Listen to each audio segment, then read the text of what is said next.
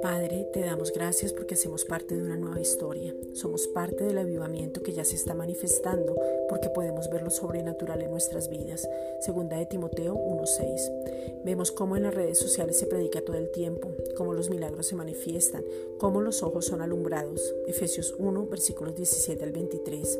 cómo hay revelación más allá de lo que habíamos entendido, cómo nos das la sabiduría práctica para vivir, Santiago 1.5,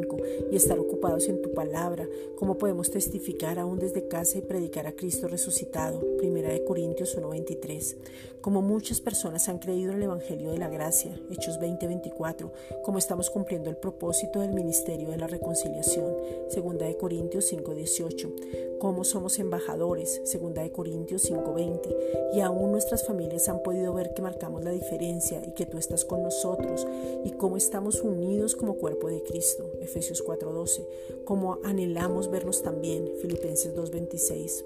Hoy podemos decir con confianza que estamos guardados y seguros, nos gozamos en la manifestación del amor de Dios cuando hay provisión, estamos respirando y no estamos en la clínica ni con un respirador, Isaías 26:3. Vemos cómo las circunstancias nos hacen más fuertes, Romanos 15:1, como el gozo está en nuestras vidas y no nos dejamos mover, Proverbios 28.2, cómo podemos animar y apoyar en oración al mundo entero creyendo que todo lo que pedimos es hecho porque ya está escrito, Juan 16.24, y Dios no quiere que ninguno se pierda, como las personas anhelan las buenas noticias en medio de estar guardados, como el favor de Dios es ilimitado, está disponible y es un regalo, Gálatas 1.10. Gracias Padre.